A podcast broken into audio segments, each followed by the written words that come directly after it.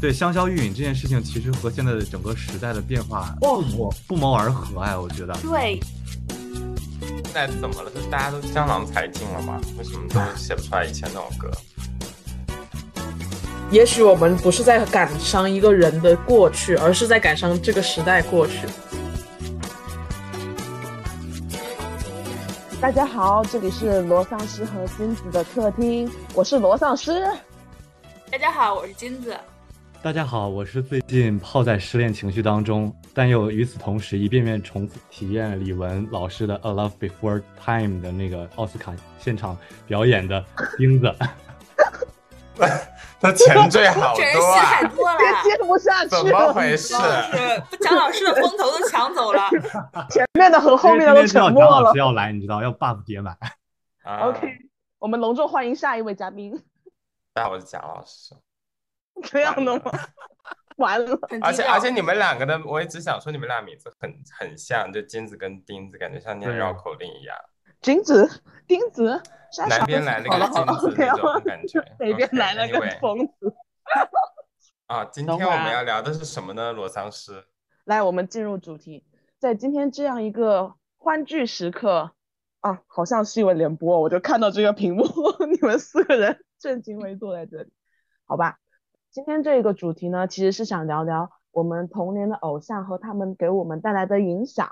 嗯，其实我一开始想拉这个主题。是因为前几天大家都知道一个比较震惊的新闻嘛，就是 Coco 的去世。其实也是想先问问大家，就是大家对 Coco 这个人有什么印象吗？或者是儿时有没有受到他一些影响？我对他的印象，其实童年的时候我听他的歌听的不是。那么多，但是我前段时间看综艺的时候还看到 Coco 这个女明星，我当时对她的印象就是一个非常资深的偶像，然后去帮年轻人去跟他们一起合作，然后她合作了一个特别不错的舞台，结果还拿到了最低分，然后我当时印象很深刻，就是感觉很为她不开心，但是她还是很乐观的一个状态，这是我对她印象，就是特别乐观的一个女明星。然后她去世，我觉得还挺震惊的。哎，当时真的我。第一反应是搜一下是不是同名的人去世了，因为我真的觉得他这个就是哪怕是你说别人都不可能说到他，就是有一种这种不敢相信那种感觉。反正，因为我跟你一样，我是我好像因为我每次看国内的新闻都有个时差在，所以我每次可能都是朦胧睡醒的时候，然后看这个，然后觉得很不真实。然后那天我也是第一反应是不是同名，结果一搜哇，我对他的印象最早是那个。滴答滴，广州好滴，因为我觉得前两天我有看了一个一个人发微博说，觉得他走了时候，觉得不像是一个明星，像是一个身边的朋友。我觉得他虽然不是他的铁粉，但是他的很多作品是感觉莫名其妙的，非常渗透在我们早期成长的时候，不管是那个好迪的广告，还是。那个什么宝莲灯的那个主题曲，像的三百六十五天，就是大概对内娱明星一个比较，他不算内娱吧，对于中国明星一个比较初期的认识，我觉得就是他算是一个是鼻祖。嗯嗯嗯，对，其实讲真，我对 Coco 的印象其实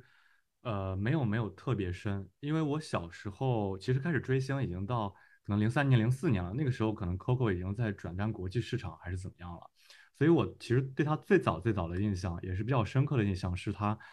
当初唱《宝莲灯》的主题曲《想你的三百六十五天》的时候，呃，那个时候只是单纯的觉得这首歌特别好听，然后看到他的舞台表演之后，会觉得这个女明星特别的不一样，就和当时主流的那些明星特别不一样。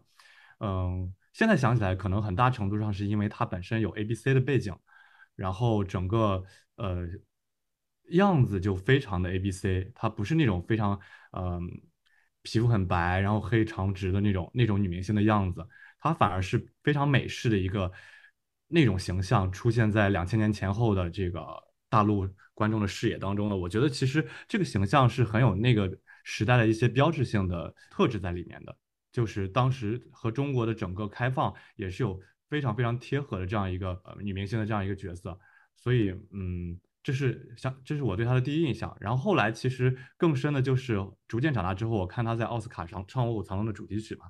就是完全被他的气场以及唱功，还有当时的那种自信，就会给震撼，觉得他特别给华人争光，就真的是可以拿得出手的，在那个年代就可以把我们华人的风采展现在国际舞台上的这样一个超级实力 diva。哎，我其实还对他有蛮深的印象，呃，来源于我自己的家人，因为当时我很小嘛，可能六七岁的时候，我爸爸就是买了一堆 VCD、DVD，里头有港星啊，嗯，有有华人明星，又有各种的那种不同文化的人，然后就每天我们家的例行节目是我周一到周五在上学，周六周天就是我们家的歌友会，然后我爸就把那个音响全部打开，就开始放这些碟。然后就他的歌，我就特别敏感，因为我不太是伤感挂的人。包括今天我们说要聊这个东西的时候，我觉得我也聊不出伤感，是因为他从小给我带来的整个音乐环境就是很很非常的快乐的。就是我甚至就说，我虽然很震惊，但是当我听到他去世的消息，我我哭不出来，因为我所有的感受都是快乐。就是滴答滴这个歌，还有真情人。就我特别喜欢去，就我们跳舞的人就喜欢 freestyle 嘛，我就经常就放这两首歌去去 freestyle，就是会真的感觉就找到自己的那种感觉。然后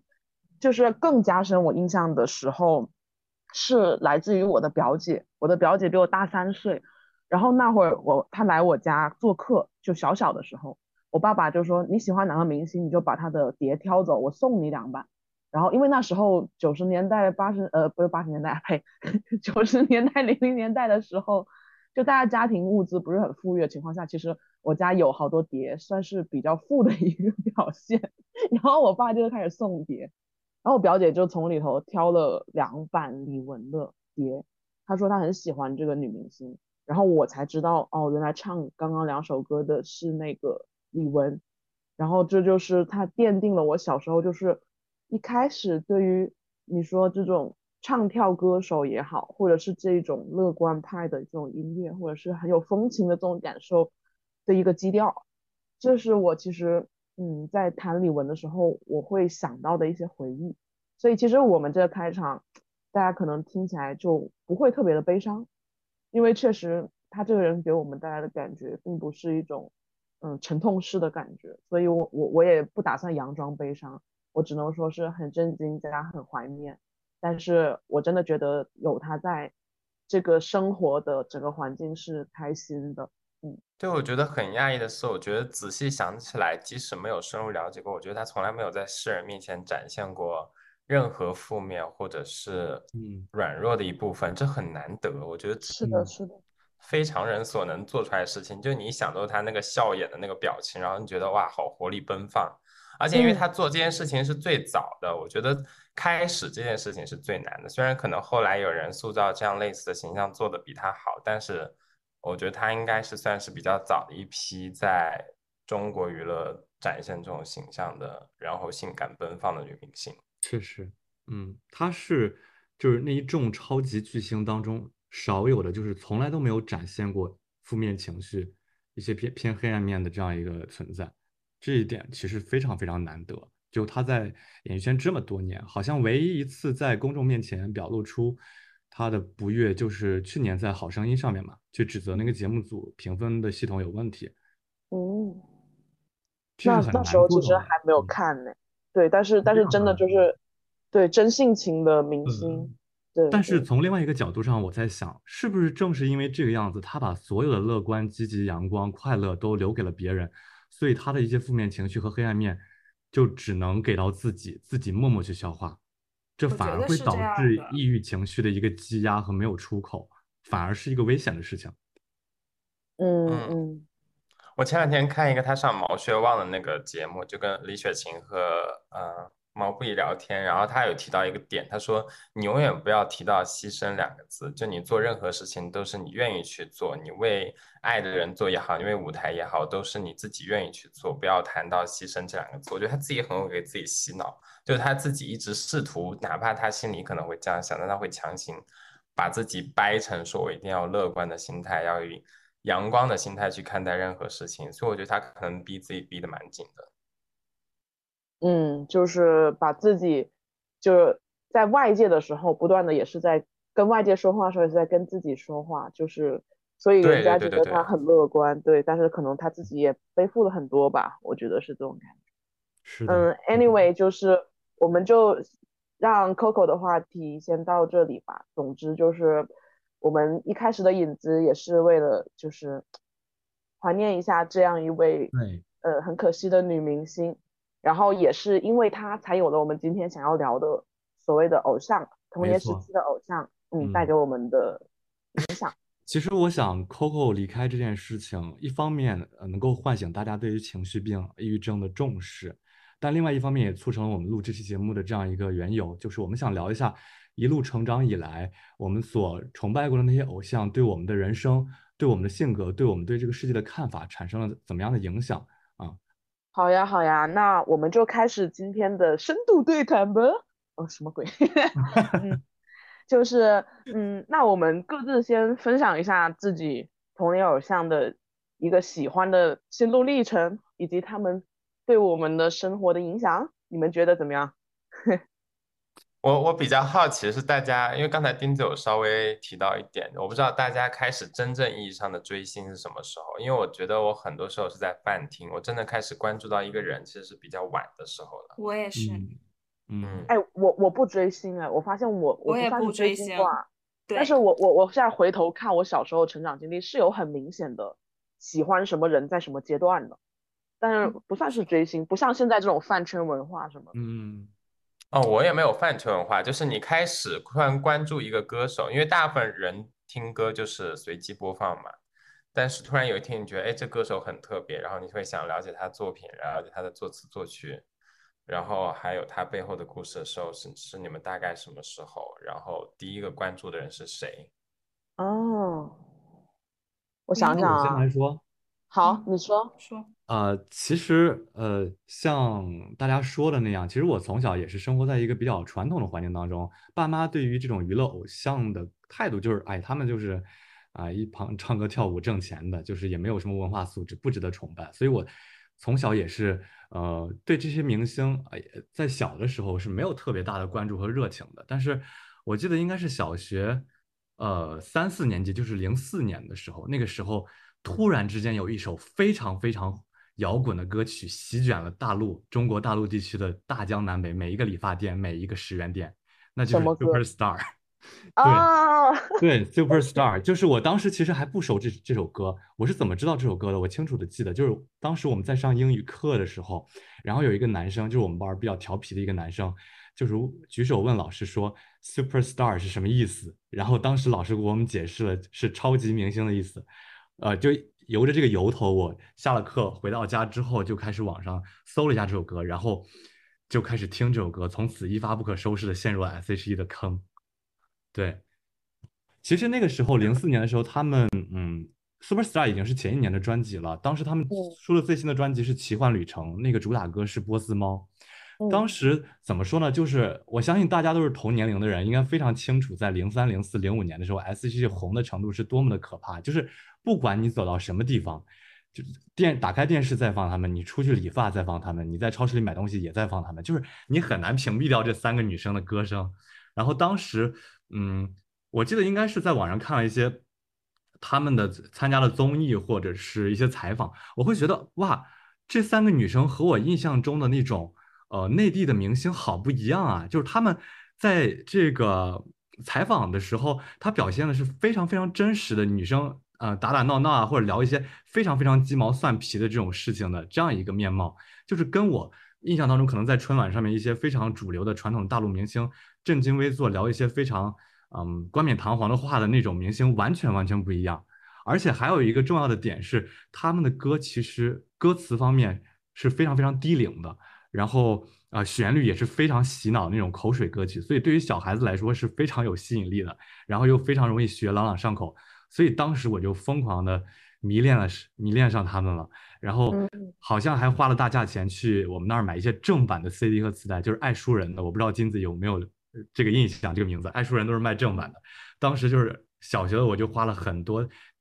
呃精精力和金钱去买他们的相关的影像的一些物料，然后在家里放听。学着唱，甚至还学着跳。对，当时就是深深的被这三个女生，一方面她的音乐，一方面是她们的那种非常真实的与我理解当中的呃传统的大陆明星非常不一样的那种性格，就深深的吸引到了。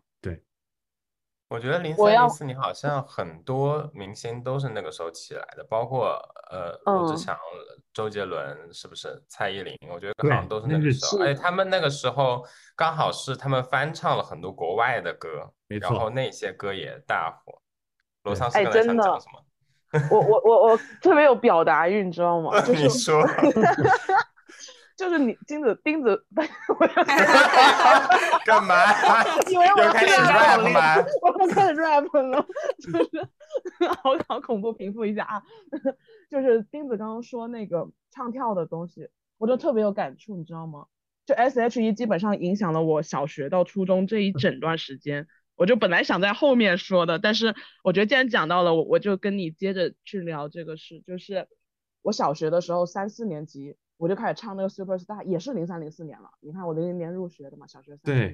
年。然后我就带着两个女孩儿，我说我们一起唱 S.H.E 的歌吧。然后你知道第一句是 ella 嘛，然后我就在前面唱，然后后面两就歌颂，呃对，然后 那两个女孩子在后面嘛，我就在前面开始那个 ella 那个摆那个，我就开始摇，就是疯摇的那一种。旁边那两个女震惊了，她们就站在那里看着我，就是就你就会看到台上我一个人在那疯摇，然后唱 ella 的那个部分，然后后面两个女的就站着，就是一动不敢动，就是最早的那种，呃，就是大家看我就觉得很夸张，你这个女的也太夸张了吧？大家唱嗯歌不就好好唱嘛？就像你说的，呃，一开始大家都没概念，就是唱歌就好好唱啊，然后我就开始疯狂摇，你知道吗？然后我后来下了台，我才知道，原来我摇了一首歌，那两个女孩子都站在我后面一动不动的看着我，就是虽然他们冒出了声音，他们 S.H.E 嘛，Selina 和 Hebe 的部分都唱了，但是只有我一个人一边唱一边跳，跳完了整首歌，我就有一种像伍佰老师啊，伍佰老师，你可不可以不要再摇了？有一种被他们出卖的感觉，你知道吗？就是我完全不知道他们站完了整首歌，然后那个波斯猫，你说那个波斯猫那个也是，我就教他们跳舞，跳那个波斯猫的舞，跳完以后去晨会上表演，然后我又被晨会上的骂了，你知道吗？四年级的时候，就全校还没有人会跳唱跳，然后我啊，我好像蔡徐坤，对不起，我不是我不是小黑子，就是咱们就是说，我就带起了一股唱跳风潮，然后我就被骂了。就他们就会说，哇，你这女的怎么这么骚啊？就是就是就用这种词，小小的时候就用这种词，就说怎么会有人这样子又唱又跳呢？然后其实当时我跳下来以后，就引发全校的轰动，但是我是被骂的，就是我走在路上嗯，就会有人说，哇，你看那个骚货，就陈慧那个骚货，就是这种表达方式，你知道吗？咱们就是一个黑红的状态。真的。所以为什么我会长大成现在这个样子？其实是因为我小时候我就这么长大的，就四年级我就开始面对这种非议，然后很前卫耶，你在真的，当时就是有两个人就在那 聊我嘛，就在那那聊我，他不知道我在旁边，他就说哇，陈慧这样的女的真的是很那啥哎，然后我就在旁边说啊，然后他们两个在这儿在这儿，然后就不说话，哎，他来了他来了，就那种你就能感受到那种你小时候就得承受这个事情，然后真的，我组女团，然后就是我到了初中，我又拉了两个女孩一起组女团，我们就开始唱和声。就我是唱 ella 那个低声调嘛，他们唱高声部和中声部。就我那时候就已经有这种音乐意识了，然后我们还去广播台一起唱，我忘了是嗯什么了，反正就唱唱 S.H.E 的歌，就一起唱，就是在广播台唱给全校听。然后反正就是对于组女团这件事情，我一开始就是被 S.H.E 启蒙的。包括嗯小时候其实也没有什么乐感，我就是一个野路子。但是那时候我是会唱和声的，因为我会去模仿他们的语音语调。嗯，然后到高中的时候，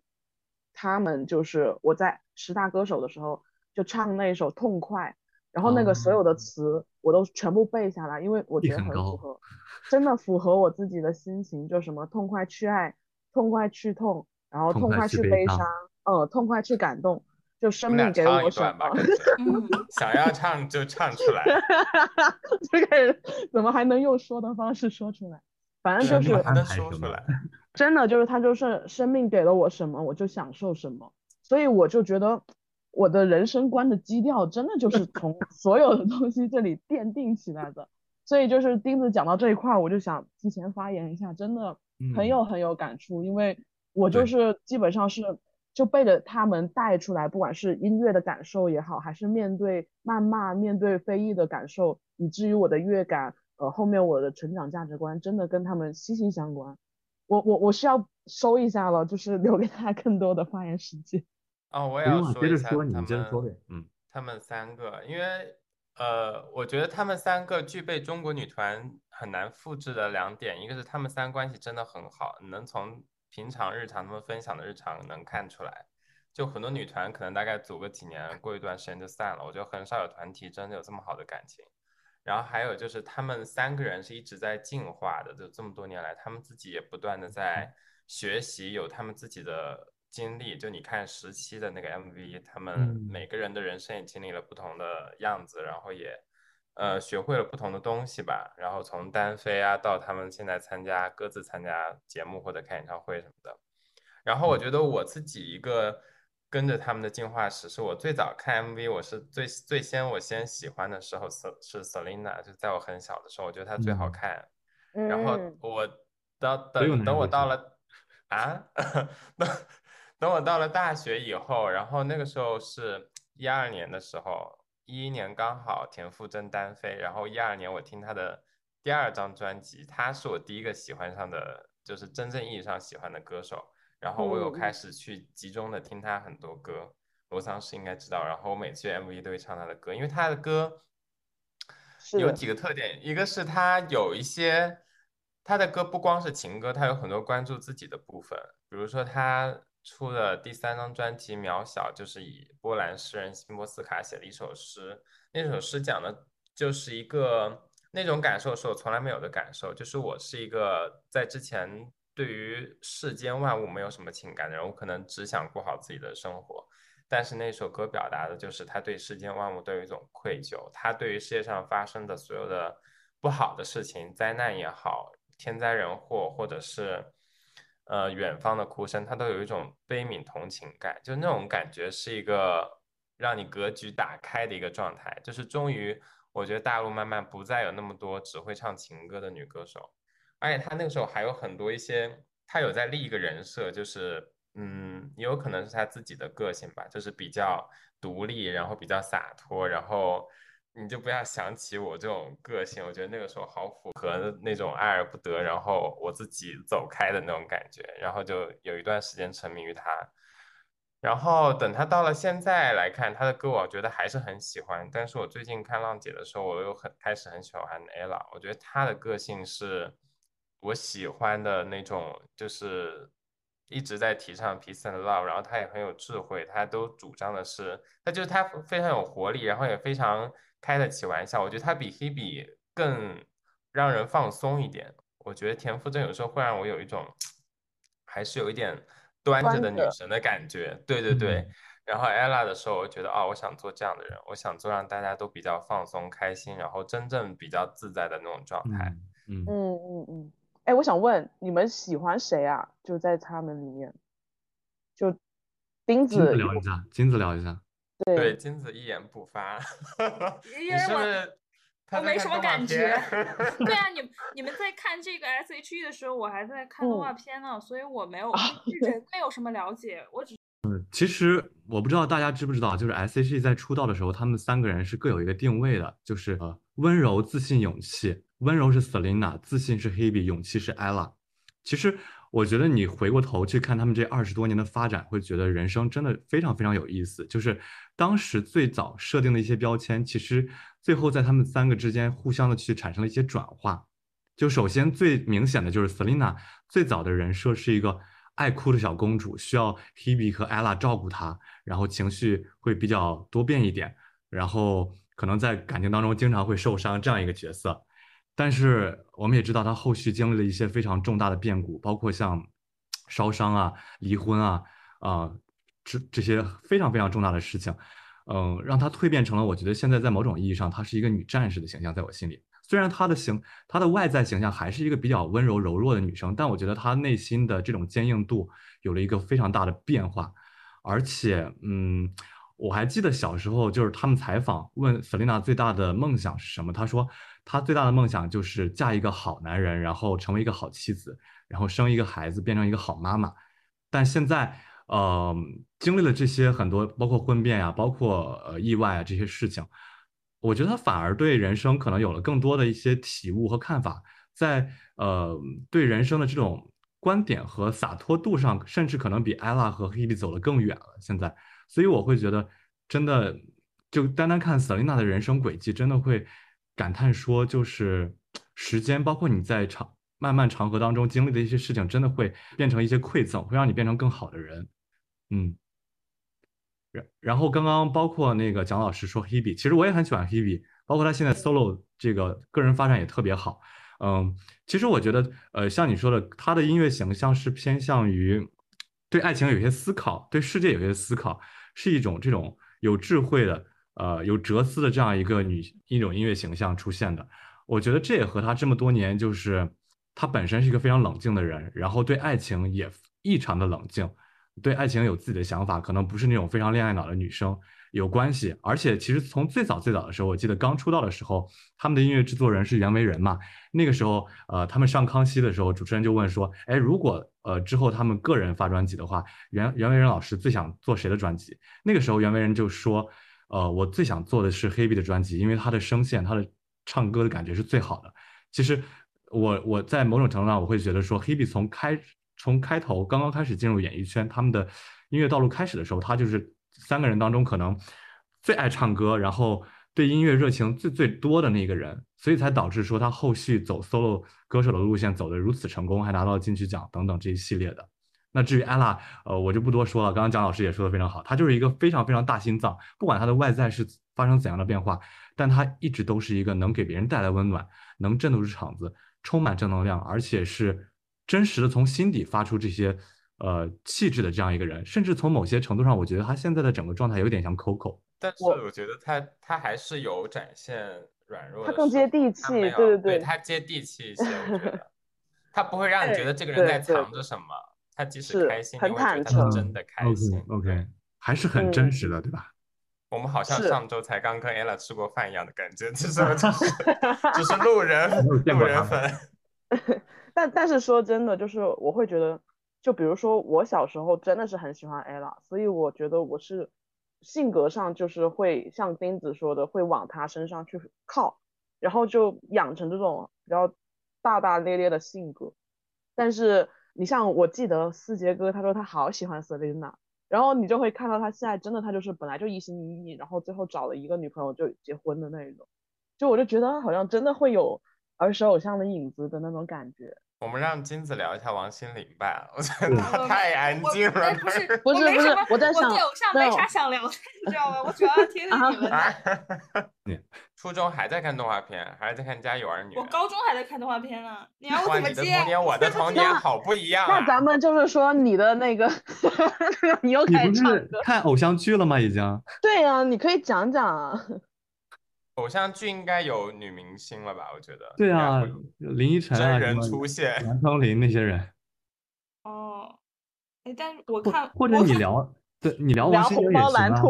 你聊王心凌，对王心凌是出演过某一部动画片吗？请问为什么她会出现在 王心凌演过偶像剧？哦，其实她不能算是我的 idol 吧，她只能算是我相对关注一点的明星，因为我可以，你聊基本是没有关注的。因为我不知道你们童年是怎么去接触到这些的。对于我来说，我小的时候，首先我能接触到的看电视，看电视的话，我家人是不允许我看综艺的，或者不愿意让我看综艺。那么我看的都是，就我看动画片是被允许的嘛，所以我就一直在看动画片。而且我看电视剧是看不懂的，因为它一个电视剧三四五十集，我从中间看的话，我就不知道他在讲什么，所以没有办法对这个演员产生具体的感情。到呃，初中的时候，我们开始有 M P 三了嘛？那个时候其实才开始听音乐，然后对呃，像你们刚刚说的这些港台的这些呃明星有一定的了解。然后你们说的像 H H E 啊，然后周杰伦、林俊杰都是这个时期的明星嘛？然后那个时候也听，我记得很深刻的就是我特别喜欢带着这个 M P 三，在上课的时候或者甚至是考试的时候，拿一只耳机从袖子里牵一根线，这样听他们的歌。考试夸张了啊！考试为什么还能听歌？你这是想着写作文就把歌词给写出来了？痛快去爱，痛快去痛。学一些你的童年，然后就对没兴趣的事情就听歌了。不是这样可以作弊啊，足以说明我们那个中学的监考真的很重。对完呀、了封校。然后那个时候，初中的时候，是我那个同学说：“哎，你长得好像有点像王心凌啊。”但是那时候我根本不知道王心凌是谁，然后我去查了一下，谁说的？哎，你这个人你认识？再来说，嗯，然后他说了之后嘛，我就会有点好奇，我在想这个女明星是谁呀？然后就开始听她的歌，然后看她的演的电视剧。然后王心凌她其实是一个那种甜妹嘛，她不管是她唱的歌也好，她演的偶像剧也好，都是那种嗯比较传统的霸道总裁型的这种呃定位。然后我觉得我受这个的影响会比较多吧，就它基本上奠定了我一个直男审美，可以说。还真是，对对对我发现，有个很神奇的事，是你说王心凌，因为我嗯其实没很早以前没怎么听过她，就《爱你》这种嗯大火的歌听过，但是她其他的歌我不怎么了解。嗯但我她每个歌现在能想我都听到的啊，但我现在能想到最熟悉的是她前几年出的《大眠》那张，我对不知道专辑叫什么。我感觉每一个台湾艺人都有能都通过他的作品，感觉他们都受过一些挫折，伤害虽然不知道虽然不知道是什么，就感觉他们特别嗯明显的一个路歌路的变化，不知对道为什，么。王心凌是真的受过很多次情伤的。是然后那的张专辑的名字叫《Cindy Loves to Sing》，就关于王心凌我也有话讲。那你说，就是其实我对于 S.H.E 的疯狂热爱就持续到初一，大概就结束了。到初一我我爱王心凌的啊、我说错了。到初一我爱 S.H.E 的表现是什么呢？因为我同班同学有个女生特别喜欢王心凌，然后当时应该是零六年的时候，S.H.E 出 Play 那张专辑，然后同期王心凌出的那个是应该是 Magic Cindy，就是那年夏天宁静的海那张专辑。然后我们两个就整天对骂，就是为了维护自己偶像，就说对方的偶像肯定过期，这张专辑肯定卖不好什么的。就是那个，那应该是我早期的最早的记忆，就是为了偶像去骂其他明星的这样一个经历啊。然后好在最终那张专辑就是王心凌有一点点滑铁卢，S.H.E 那张专辑爆火，就中国话那张专辑。就现在想起来，其实还蛮幼稚的，就是为了偶像然后去骂同学这样子。传统的饭圈的起源，这就是对对对，原来那个饭圈 经，整个饭圈有一点点在我们中学就是起来的样子。那个王心凌，我其实小时候也听她的歌，但是我就爱不起来。就是你可以说他单曲都很 OK，然后其实我都会唱什么爱你啊、哈你啊，呃，就那些乱七八糟的，什么年年年收心贴着心日是心连心，就那一种东西，就是我都会唱，但是我就是不不太感冒，我就感觉我还可能我挺刚的，就是因为我我没法甜下去，就是就像哦。你说的那种，高中的时候班上就有一个女孩特别甜，她就喜欢王心凌，然后我就无法，就是我无法进入他的世界，但是他确实脍炙人口，就就都会唱。然后刚刚那个嗯钉子说，呃，中国话那个是我很印象深刻，是当时他们上春晚，所有的歌词还被改了一遍，对，我就觉得特别爆笑。什么 lounge bar 变成沙发吧之类的，对对对对对，就改成一些很 local 的语言。你们是用放大镜在看春晚吗？怎么会有人记得这种事情啊？没有，因为很我是用期放大镜放大镜在追 S.H.E，因为所对对对，我很以我知道。期 待。对对对，然后就一看啊，什么情况？就那一种。啊，哎，我想说，嗯，其实我们虽然这期聊的是偶像，但我对明星的喜爱确实不太会上升到偶像的高度，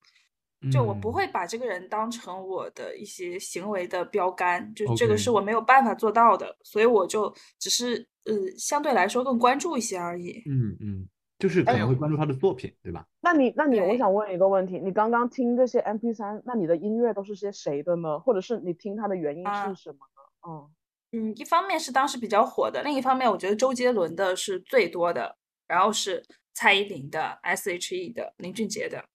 我记得当时就是这几个明星轮流下，最红的那几谁个，谁火听谁。对，就很简单。最火的。不过不得不说，就是两千年、二零一零年之前吧，真的就是也少啊。神仙打架。我觉得每一个人确实出的歌质量都好高，现在听起来。对，对你，你说现在我们二零年要找一还在个这种，听那歌。就对，就找不到这样的一直让我抓耳朵的歌手或者是歌星，所以我就会说，虽然我没有追星情节，但是我对比现在这个情况，我返回去，我觉得那时候我确实挺喜欢他们，就那种感嗯觉。对，而且我想么现在嗯怎么了？是大家都江郎才尽了吗？为什么都写不出来以前那种歌？哎，我觉得其实现在还现在也有，但是可能没有那么脍炙人口。我觉得，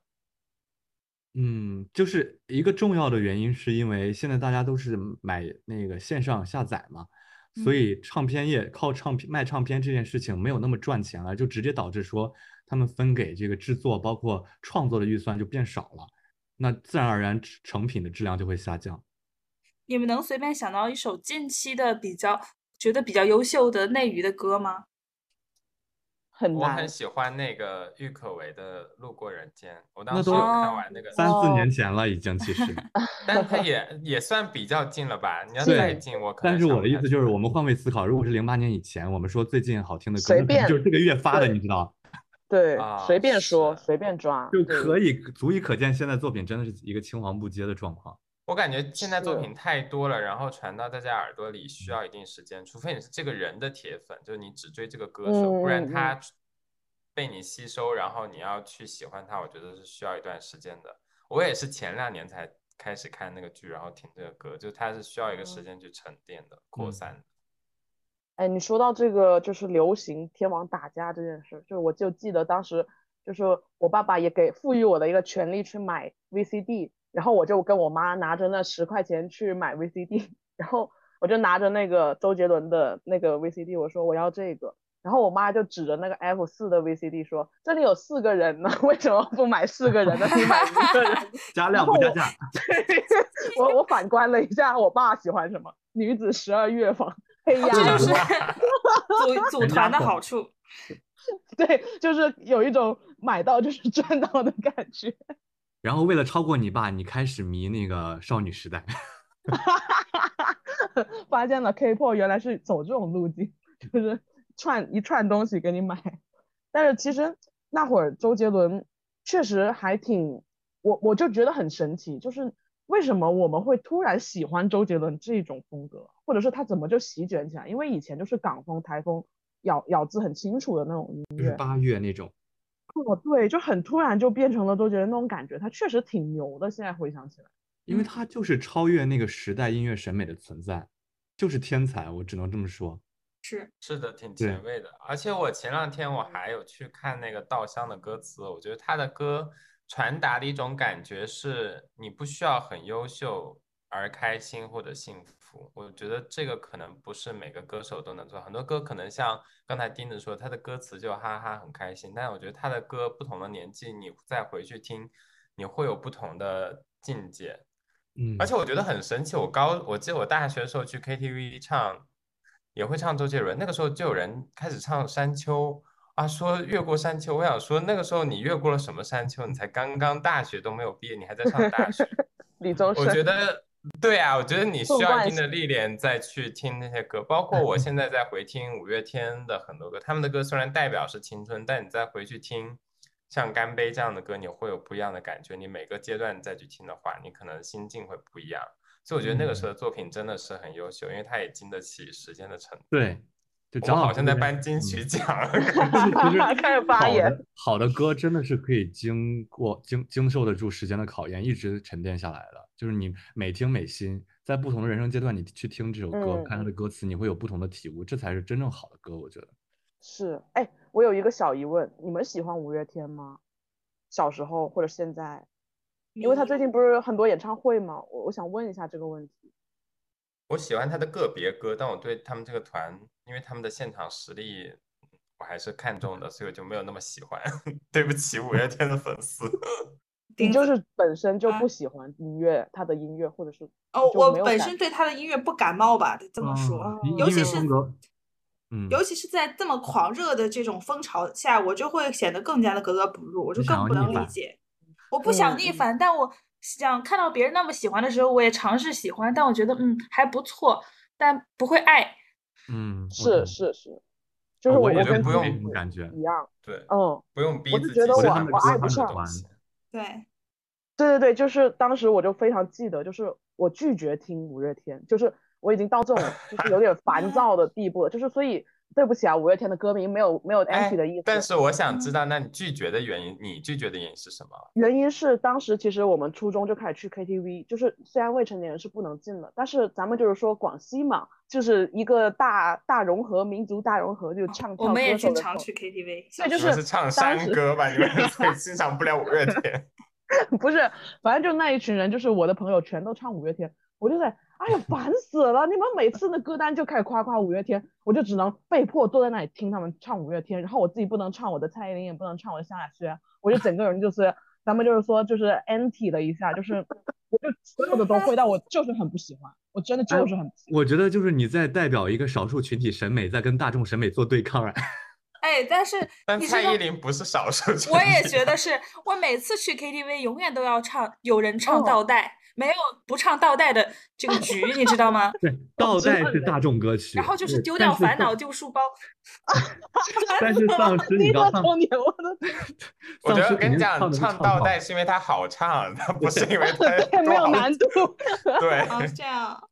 倒带就像说话一样，你就唱完了，你知道？哦，但是我也不喜欢唱倒带的人，就所有这种唱什么倒带、五月天，我就在旁边，我操，烦死了！就对不起啊，这真的对不起大家，但是我真的很烦然后我觉得丧尸立。马开始唱舞娘，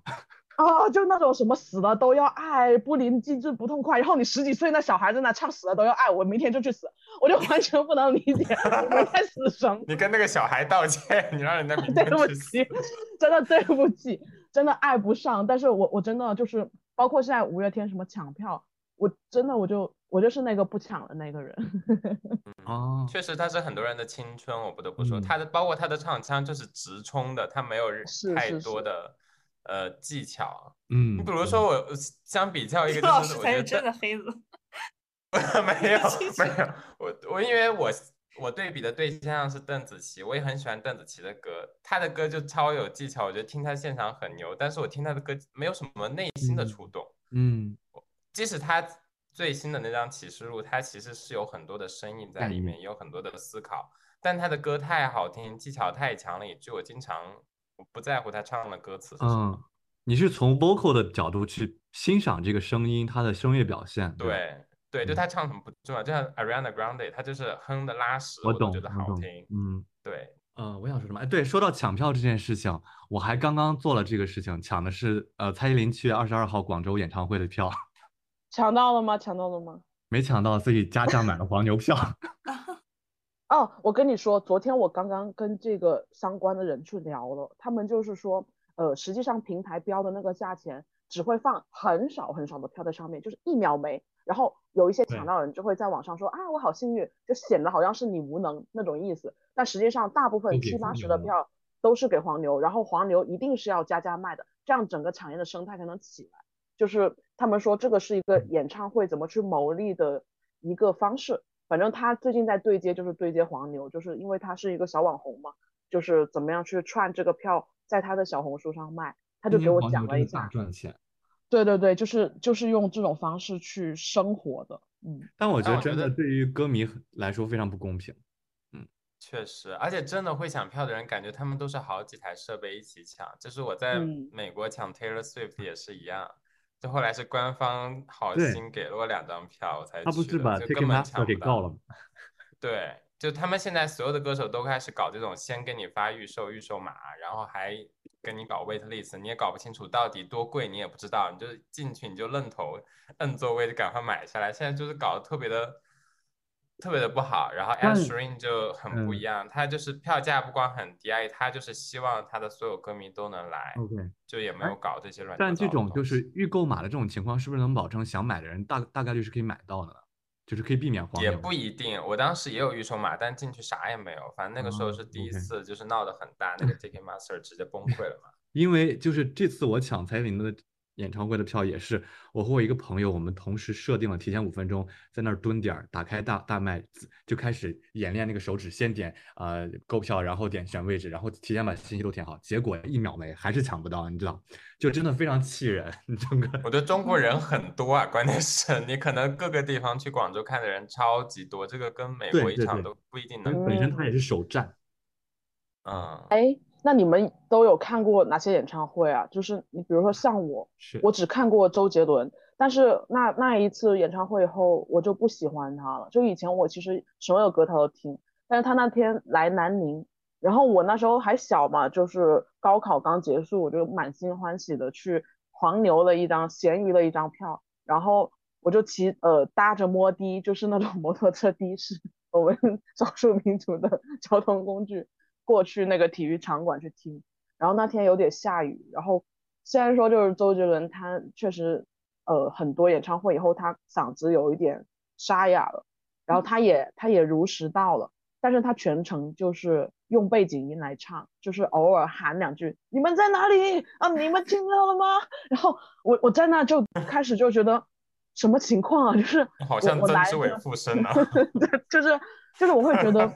虽然我很理解你做了好多场巡回演唱会，但是我们南宁这种三四线小城市，你就可以。呃，就这样子水过去嘛，然后反正就是，我就很难受。就是虽然我理解你可能很累很疲惫，但是你既然要赚这个钱，你就就像最近在讨论那个 Jenny 划水一样，我就会觉得你的专业能力，呃，让我觉得有一点伤心。而且因为我是高考完，就很有仪式感。去赴我一个小时候偶像的约纪念式，对啊，他妈的，发现你在那里跟我喊麦，我就很难受。我能不能听你唱两句？然后全给我放音响，放 VCD，我就整个人就唱吗？假唱吗？呃，我不能说他真唱假唱，反正你也知道，他一般会垫一个背景音在下面，就是这样子的话声音会更好。然后我下来以后，我又花了大价钱坐摩的，而且那时候十一二点，我一个小孩，就是你想，真的是我一个小孩，孤苦伶仃淋着雨。哦，我就淋着雨回家，我就觉得我为什么要来？我 我就怀疑我为什么喜欢你这么多年。然后从那天开始，我就不太关注他的。就是敬业程度让你失望了。哦，真的，就是虽然我真的是理解，但是我我不喜欢。就是你完全可以，比如说你取消，你说你下雨取消，或者你因身体原因取消，你退费也就这样吧。但是你让我们大家都过来了，然后看你在那。嗯，就这样，我就觉得很难受。对，嗯，感觉取消以后被骂，哎，对，对，任何一个歌手取消都会被骂，对，反正都会被骂。对，说真的，当然这也是可能说你公司排期，对你公司排期可能排的时候也要注意，就是说你不要有这种呃都伤痛了、伤病了，然后还得坚持上场，大家都不会开心。就是还是要把这个排期稍微排的科学一点。他们早早就签好了约了，临时出现状况也不能违约呀，要赔钱的。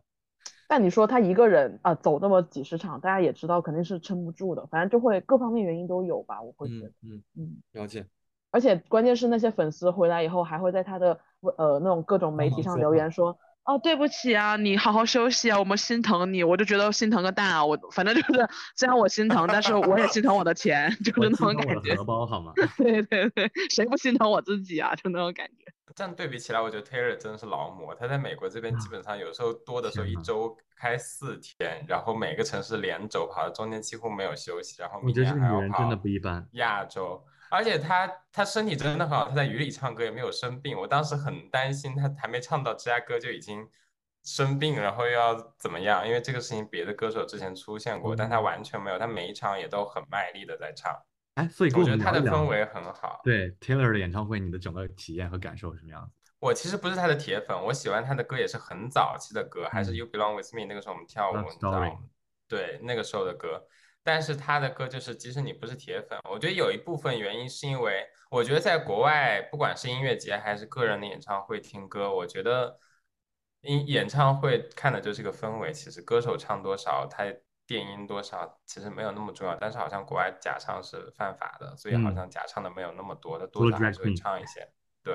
然后我觉得他的 Taylor 的场氛围比较好，是因为他的粉丝真的都很狂热，就整体合唱的时候大家都真的集体在唱，然后该拿闪光灯的时候都拿出来。我去年看的比较多，我去年好像看了起码有。六七场，然后加 Lollapalooza 那个音乐节看了杜阿丽帕，他们就看了可能有十来个比较有名的歌手。我就总结下来，我看到最后已经麻了。就我看我看 The Weekend 完全心无波澜，我就想说什么时候他他唱完那个呃 Save Your Tears，我就想回家。就是我有的歌手我真的只是喜欢他的一些歌，我没有他有的歌听久了以后，你会觉得他就是也是自己抄自己的感觉，就是都很同 质化。尤其 Weekend 吧。对，Weekend 的很多歌很像，听到最后我想说这首歌结束了吗？然后发现已经是下一首歌了。我想说就这样吧，我没有，我真的很想回家。我觉得氛围最好的是我去年听的一个是 Coldplay 的歌，我也不是他们的铁粉，就是他们有一些歌我是知道的，但是不是每一首歌我都了解，但也是现场的氛围很好，就是你要么就看这种大家。都会唱，然后有就是脍炙人口的歌很多，然后大家齐声唱，然后举起那个手机挥舞的时候，你会有一种啊，大家真的有一种，不管是来自世界哪里，都在同一个地方，因为音乐在一起，就 peace and love 真的好 peace and love。然后觉得看完以后有一种心灵的涤荡，就是而且他唱了很多歌，像 Yellow 那种，然后就会 对，就是感同身受到你真的。真的很感动，然后要么就是你去那种小场，它也不是 live house，但它就是场子比较小。我去年听了一个 Cashy，是一个越南裔的美籍，还有一个 Love，嗯，他唱那个 Paris in the Rain 和那个和一个什么 I I don't I just wanna go home，忘了那首歌叫什么了，突然一下。OK，他的歌他的场子就是因为很小，所以你离明星很近，然后你就观感就很好，你就会觉得啊，你好像真的有跟这个人接触。我其实看 Love 看了两场，就是再往前一年我也看过一场。他那场的时候，他有跟歌迷讲一下，呃，自己也有患有一些抑郁症，或者是自己背后的一些故事，然后自己怎么振振作起来的。然后底下的歌迷就大喊，就就很爱他什么什么。然后你觉得？你会觉得歌歌手也是正常人，然后你会觉得那些鼓励和支持也是喊给自己的，就你会也同样也是在这个演唱会中收获能量。我觉得这个是比在现场听歌更重要的事情。这是我在国外感受到，我在国内只听过两场田馥甄的歌，但是太太太远了，我已经不太记得。对，而且他的歌真的就是一种。女神献祭，就是我让你们这些，我让你们这些垃圾看看我有多会唱。但是，但是你要说真的有多有感触，我觉得好像还好。我印象中也是，就有一种听歌神炫技的感觉。他的歌是真的好听，我也真的很喜欢。遥远，对吧？对，他的歌不会让我感受到太多能量，他就是他就是给你好好生活的感觉。这个有一点很有意思的事情是，我看 Weekend 的。那场的时候，你会发现各个种族的很多，而且我身边做的其实很多是黑人歌手。然后你看 Taylor 的时候，他有很多基本上你很少看到黑人。我之前有看，我之前有看到一个说法是说 Taylor 的歌是就是唱的都是些白人的烦恼，就是一些中产阶级啊，我每天就是为一些情情爱爱。你会发现他的歌关于自己的没有那么的多。但是像别的黑人歌手，包括一些黑人 rapper，他们唱的一些歌，很多是关于对自己的种族冲突，或者是国家问题，或者是一些嗯自己的身世问题，怎么样突破自己成长的牢笼的这种感觉，对，就还挺不一样的。啊，其实蒋老师刚刚说 Coldplay，就是我想说我最近的一些感受，因为我最近失恋嘛，就是其中最最最，我疯狂在听各种各样的歌啊，包括孙燕姿的，包括 Coldplay 的。其中就是我每听基本秒哭的一首歌就是《Fix You》，就是这也是我想强调的一个点，就是其实在我呃追一些音呃歌手的时候，很多时候是因为他们的音乐在一些特定的时刻或者场合能够给我带来一些共鸣的感受，或者是给我一些情绪力量。就比如说 Coldplay 的《Fix You》，在我分手这段时间，确实呃一方面给了我很大的慰藉，另外一方面。能够帮助我非常好的尽快宣泄我的悲伤和这种负面情绪，对，就 Fix You 真的每每听必哭。然后我我记得我听我朋友讲过一个他关于 Fix You 的故事，就是他那个时候大学刚毕业，进入了一个类似于那种保密机构工作，然后那个保密机构的工作环境特别的压抑，同时他因为是做技术的，所以每天早上都要用电脑嘛，但是他那个电脑。的硬件设施很老了，所以他每天早上都要第一件事情到了单位打开电脑就会发现打不开，然后他要花一段时间把那个电脑 fix 一下。他那个时候就边修电脑边听 fix，哎 fix you 对吧？fix you，然后就边听电脑边听 fix you 边哭，就觉得特别压抑。我天哪，什么情况？就是这就是我想说的，其实很多时候这些歌手的歌曲是真的能够，哦，在我们情绪低落的时候给我们以情绪的。支持或者共鸣的，我觉得这是音乐非常非常宝贵的一个，呃，其他的艺术形式很难去替代的一个一件一个特质。对，包括呃孙燕姿也是，就是其实，在我迷完那个 S.H 之后，我大概初一初二就开始听孙燕姿的歌。呃，我为什么就会喜欢孙燕姿呢？不是因为说她的一些明星气场或怎么样啊，纯粹是因为她的歌词和她的旋律，嗯，给和她的个人的那种音乐形象是特别特别贴合的。我记得他第一张专辑的那个 slogan 是“从来没有一个二十岁的女生像她这样唱歌”，就是他的一个形象是什么样子呢？就是一个非常早慧的，然后呃，在爱情里受过伤，会有在爱情里面有自己的哲思、考虑、思考，同时底色又是非常非常积极、阳光，对未来充满希望的这样一个一个音乐形象。对他当时出道的时候也只有二十二十岁、二十一二岁的这个样子，所以。嗯，非常契合，就是那一代中国的年轻人成长里面，如果遇到一些感情的挫折，或者说，呃，在生活当中有一些体悟的那种心境，嗯，就是燕姿的歌是非常非常能够摸到你心里这一块感受的，嗯，所以我觉得，我记得我第一次真正体会到他歌的好处，就可能初一初二的时候，我当时在看一个小说，就是，呃，应该不是小说，就是同志纪实文学，一个男生讲他，呃，和他最好的女生朋友爱上了同一个人。同一个男生的故事，然后当时那个作者在小说里面说，他边听孙燕姿的《我也很想他》边哭，然后我就听那个《我也很想他》，就会就会真正的体会到那种，就是你爱上一个人，但是你的朋友也爱上他，并且好像这个男生也爱的是你的朋友这样的一个情景里面那种，就是非常具体、非常具象的这样一个场景，而且歌词都是非常浅白，但是又带这么点小文艺的这样一个一个作品的这样的样态。所以，呃，这是孙燕姿这类歌手能够给我带来感动和共鸣的一个很重要的一个点。嗯，哎，我看到金子刚刚有开麦，是想补充什么吗？哦，没有，你们先说吧。是发生了什么？怎么回事？你你有没有什么想法？你说点吧，金子。对，你说点吧，我们不就是希望？没有，现在这个气口我没有什么思路。啊，那之前呢？你可以就是畅聊，你不用担心这个气口的事。哦，我我。你说，你说，你说，我就是刚刚，我刚刚想说，就是听演唱会那件事情。你说，你说，你赶紧说，别担心。演唱会我听的不多，但是你们说到演唱会，我就想到我好像能够去追一个人，或者就是以一个什么为偶像，其实是我读了大学之后才产生的事情。而且我好像不是去追明星，我比较喜欢追小众的这个算是明星吧，就是小音乐人。不追音乐人，我追的是那个喜剧人。哦，具体一点，具体啊，喜就是我之前说我挺挺对我之前挺喜欢效果的嘛，包括后来我很喜欢的那个播客《Fit for Life》这种，我喜欢追这种小明星，而且去参加他们的这种场子，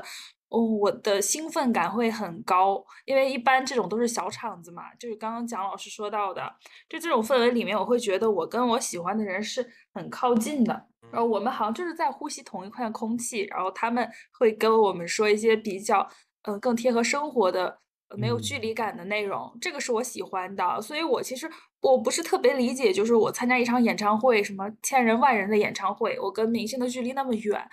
嗯，然后听他唱一晚上的歌，这种我反而没什么感觉。哎，我觉得要不每个人说一个自己追的小众的明星吧，就大部分人不一定。金子可以先多说说，对，嗯。我追小众的明星，嗯，我以前喜欢我这个人的音乐品味啊，我一直被大家诟病，就是 音乐品味极低，因为我喜欢的都是什么古风歌啊，或者抖音神曲这种，就跟大家格格不入。然后我以前最喜欢的明喜欢的音乐，一个是许嵩，一个是后弦，我比较喜欢他们的歌，还有他们也挺不小众的。但是跟你们的顶流，跟你们 的顶流比就比较小众啊。嗯，许嵩和后弦当时我们也天天唱哎。是吗？对，而且我听我是因为他们是古风的这个音乐人，我喜欢他们唱歌给的氛围，而且他们的这种就偏意象型的歌词我会更喜欢，而不是像你们说的那种内在自我表达的。其实我觉得这种歌肯定是很好的，但是我可能嗯不是那么爱听。嗯，你当时听许嵩，你听什么呀？第一首听的歌是《玫瑰花的葬礼》，但那首我并不喜欢，我喜欢的是他，呃，像《清明雨上》啊，《断桥残雪》这种。那后弦呢？西厢。单车对，西厢是第一首，然后《单车恋人》这种，哎，我觉得他的歌都挺有，挺有感觉的。对，有小的时候。我们是对对对，为什么听后弦？是因为他是广西人，然后咱们就是说有一种民族骄傲感。啊，他也很低调啊。哦，对对对，但是他其实。哎，我发现那个时期的男歌手声线，我不知道有没有模仿，但是确实有点周杰伦跟周杰伦对那有点相似的，其实。对，其实刚刚金子说他喜欢古风，我就想问说，那你应该也喜欢周杰伦的那些中国风的歌呀？对，周杰伦的歌我还只喜欢，主要喜欢国中国风的歌，但他中国风的歌听起来粉丝好像又没那么喜欢。是吗？很喜欢的，中国风是周杰伦非常重要的一个 一块作品。对对对。我会觉得他其实中国风的歌都还挺有特点的，你包括后期其实 S H E 有跟他做一些联名，都是用他的歌的底子去去做二创。对对对，什么后呃什么乱舞春秋，就这一些东西，嗯，都是跟他二创。对，嗯，他古风歌我是很喜欢的。哎，那我想问金子，你为什么喜欢古风歌？嗯，从小就喜欢看古，呃，就是仙侠的古装剧。那个时候的古装剧其实还不算，在没有被古偶这个呃这些这些。流量明星侵袭的时候，古装剧我觉得还是非常好看的，而且他们整个就是我的一个人生启蒙，加上情感启蒙。那你是不是喜欢胡歌和刘亦菲这种人？哎，太巧了，我就是不怎么 喜欢他俩。啊，那那你自己？我喜欢的是《仙剑一》的游戏，我是小时候先玩的那个游戏，后来看了一些电视剧，我记得看的最早的古装剧可能就是嗯。上错花轿嫁对郎吧，然后 那可不算是古装剧，啊那怎么不是古装剧啊？古装剧，但不是古装仙侠剧啊？对，不是仙侠剧。对仙侠剧的话，嗯，水月洞天吧，就是那些剧给我的最初的一些启蒙。但是我真正心里面最启蒙的两个是《仙剑一》和《倚天屠龙记》。那我理解就是金子是非常爱就是这种幻想作品的，中国古代幻想作品。我是一个活在幻想里的人。就像我喜欢哈利波特是一个道理，我觉得，嗯，对，需要意境的东西，所以你整个审美其实都是在这个框架里的，没错。所以你们说的这些偶像，我就是很挺欣赏的，但是我不能产生那种感情。哎，那我这有个疑问了，因为刚刚钉子说他失恋的时候他会听一些嗯这种歌曲去疗伤，那你如果失恋或者是你比较难受的时候，你听什么呢？或者是你会怎么样去排解呢？我也会听类似的歌曲啊，哎，但是你说到这个呃和感情有关的歌，我听的我觉得就港台的歌我是比较喜欢的，就粤语歌啊，粤语歌，OK，对，吴哥窟不知道你们有没有听过，我特别喜欢谁的？吴雨霏的，我觉得好像也比较小众，这个港星的歌手好像在这边后来就敲不太起来。我想略微的聊一句，就是我对粤语歌的理解。就是以前我也有听，呃，我本身听的很少，我也，但是我有听过一些乐评人在聊，就是，呃，广东话的歌，整个粤语歌坛的整个发展的一些状况。我整体的感受是，嗯，早期的时候粤语歌的这个制作水平，呃，创作水平都是很高的，但是近些年有一些走下坡。但是有一个不变的点，就是用粤语写的歌词都特别的针针见血，都特别到位，特别毒，特别对。嗯，这个是普通话歌达不到的一点，就是他们在作词上面的造诣是，我觉得是在整个中文的框架体系当中，粤粤语歌的歌词的这个质量和狠劲儿是最高的。嗯，哎，我突然懂了，我听歌是喜欢听一种意境，但我可能不会，呃，就听中文歌，我有时候反而会觉得有点直白了。哎，那其实我小时候爸爸就会一直给我放粤语歌，包括我现在。因为我们就是两广这边人，就是喜欢听粤语歌的。然后我爷爷小时候就会放粤剧，反正我就是在那种环境下去成长起来。但是其实我会觉得，呃，粤语歌也没有很，就是除了几首经典的，后期的那些什么林峰那些，我就听不下去了。但是整体的港星，你像方大同、薛凯琪吧，是这些人吗？哎，我挺喜欢薛凯琪的。哦，他们什么两人游、三人游、四人就那一个系列的，我觉得还可以。而且他们就方大同那个歌比较偏蓝蓝调吧，好像，反正就是会 R&B。哎，对对对，就是会有一种这种呃味道，我就还蛮 OK 的。就但是如果说那种呃伤春秋啊、悲悲哀，就是那种伤痛的，我就还好，就真的还好。哎，说到方大同，我有一个很小众的歌手推荐给大家，就我推荐给任何一个人，不管中国人、外国人，大家都觉得很好听。因为这个女歌手是，她之前是副公司，就是方大同公司旗下的人，她现在好像在索尼吧，叫王诗安。她之前写的，因为她妈妈好像嗯是唱豫剧还是唱什么，就是他自己的，他又是在德国，他有一些德国混血，在德国出生，然后后来又在就成长背景也非常的 mix，所以他的歌，一个是他中文跟英文也是混得很自然，有点像刘柏辛的感觉，然后他自己的唱腔又有一点戏腔，然后他反正唱歌也是中式美式混在一起，很特别的。就如果喜欢 R&B 的，可以去听一听他的歌。嗯，我之前也听过他，我蛮喜欢他的。就是他们有一首歌叫《一步成诗》，我觉得非常好听。啊，那也是国风，那个嗯 我觉得算是国风吧。金子，好的，回去听听。我觉得你们两个谁给我推荐过他？不是我啊，有可能是那就是不知道，但是我跟你我跟你没怎么讲过，那就是朋友圈可能嗯看到过。有可能，有可能好好。笑，好塑料啊！我跟你对，然后我也想推荐一个女歌手，就是刚刚蒋老师提到刘柏辛。嗯，啊，嗯，她是一个非常具有未来感和 AI 感的一个存在，就是她的个人形象和她的音乐风格，她是的音乐风格做了很大胆的融合，就电子呀、R&B 啊、说唱啊都有啊，包括今年他也入围了金曲奖，我觉得他真的是代表了未来的华语歌手的一种新的样态，就是嗯他整个人的那种前卫的感觉，就不仅仅是在音乐风格当中的，是他整个人，他这个人站在这儿，你就会觉得他是一种状态。对，有一种女机器人的这种感觉，我觉得非常酷，所以我很喜欢他。对，是的，是的。嗯，我发现没有什么人聊到内娱，就比如说窦唯啊、崔健啊，或者是唱什么 南山南的那一些，咱们不知道，真的不知道都不大家都哦不听民谣吗有一？阵子他们会听赵雷什么的。嗯，哎，赵雷和宋冬野其实我是喜欢的，但是有我也喜欢宋冬野，我喜欢宋对，冬野。可惜他嗯，他怎么了 matter，怎么了 don't 能 need to 出来了。that. Yeah，哦，啊啊，我我我觉得宋冬野那个安桥河北，哎，是安安安河桥。我觉得 我觉得他是诗假人，好吗？对，我觉得宋冬野那个安河桥北那整整张专辑我都很爱，也是我近期疗对伤的一张专辑，就斑马斑马啊什么的。嗯，我觉得他的歌就是诗人的做派。对对对哦，很美。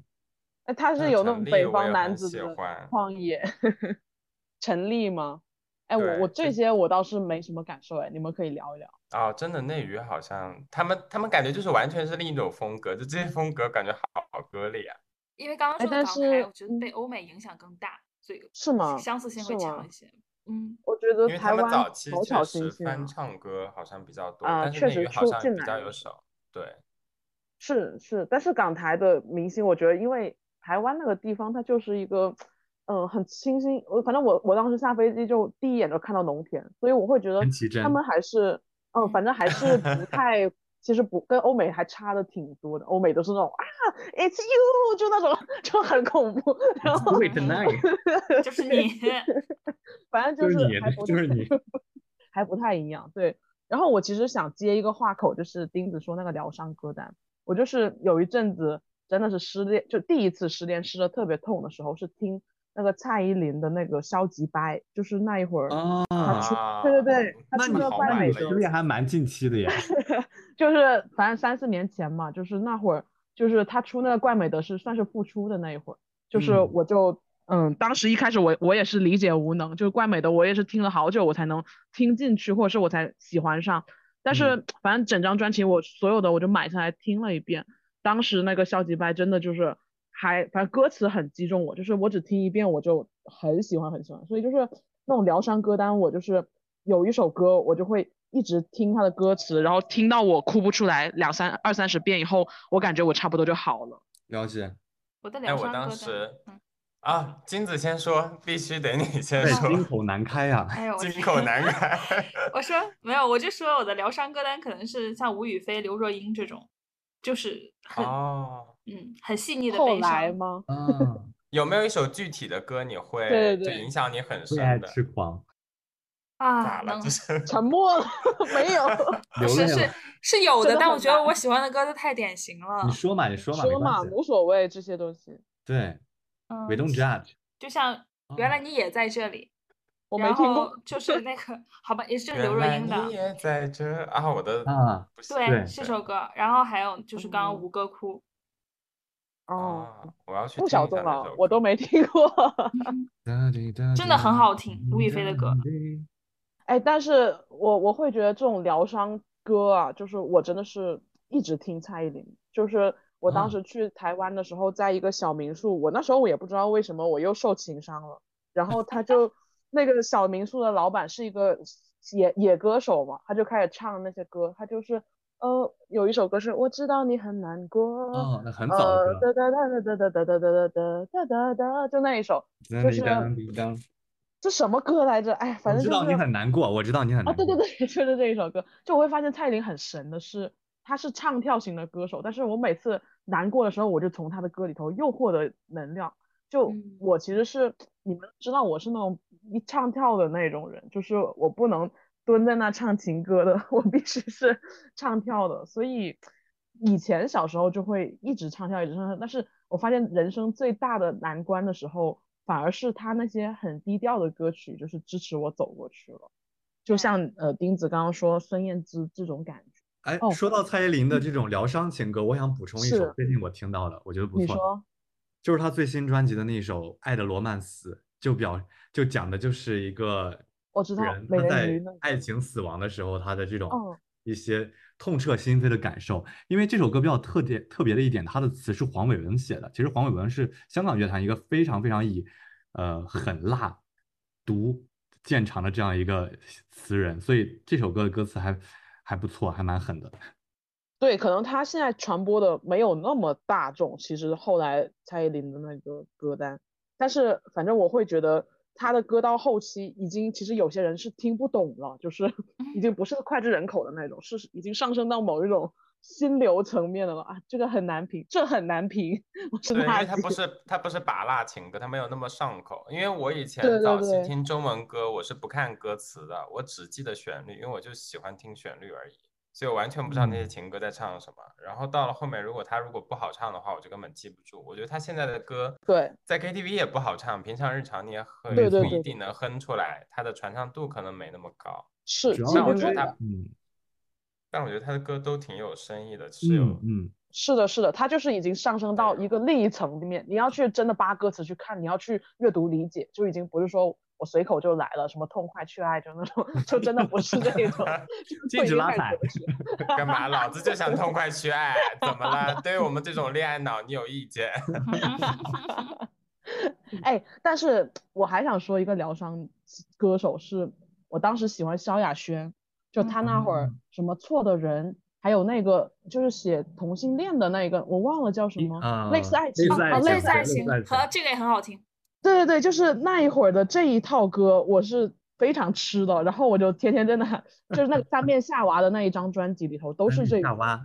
对对对，就是 Hello 大家好，我是 L 啊，我这里是我的三面夏娃，就那种，就 当时当时他电台打歌的那句话就洗我的脑，反正反正我在就是初高中的时期，就是呃，先是一开始接触他们是因为唱跳，就是他们的歌真的很好唱跳，什么表白啊，什么 L O V E 啊，就那一种，一开始是这些，但是后来听深了，或者是到自己有情感萌芽之后，就开始慢慢的过渡到他们那些慢歌。以前我是不喜欢慢歌，是坚决不听慢歌的，后嗯。来就是慢慢的会被这种事情就细腻度和感知度，就发现他们真的很有共情性，嗯就他们的歌曲，因为因为你要知道，萧亚轩和蔡依林都是华语乐坛顶尖的歌手，所以他们能拿到的资源，嗯，虽然他们本身定位是唱跳女歌手，但是他们能拿到的慢歌资源，呃，词作词作曲作的质量一定也都是顶尖水平的作品，所以是是是，对，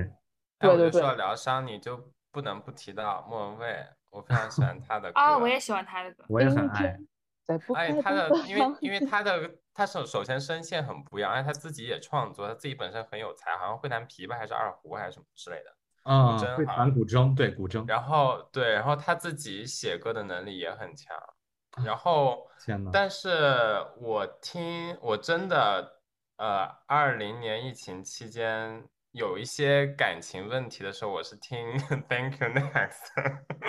啊 Thank you，我哦作为一个 Ari- Ariana Grande 是吧？我作为一个 ISTJ 人，我觉得这首歌给我很大的能量，就嗯是能弹就弹，不能弹就散。嗯嗯嗯嗯嗯嗯所以我觉得很有，而且我觉得他这首歌，他那一张专辑整体展现出来的传达的意思就是说，你要更爱自己，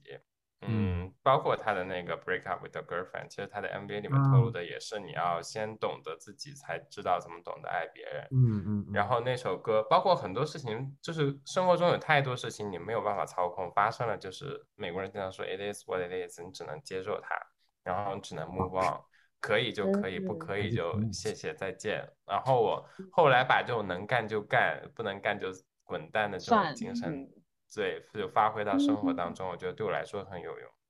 嗯嗯。哎，刚刚说到莫文蔚，我想接，我想推荐一首歌，嗯，是呃谢霆锋给他写的词，叫做《看透》。嗯，为什么我对这首歌印象很深刻？因为呃我前任给我录的，他唱第一首歌就是《看透》，这是一首莫文蔚非常小众的歌，并不红。他讲的就是在分手的时刻，一个。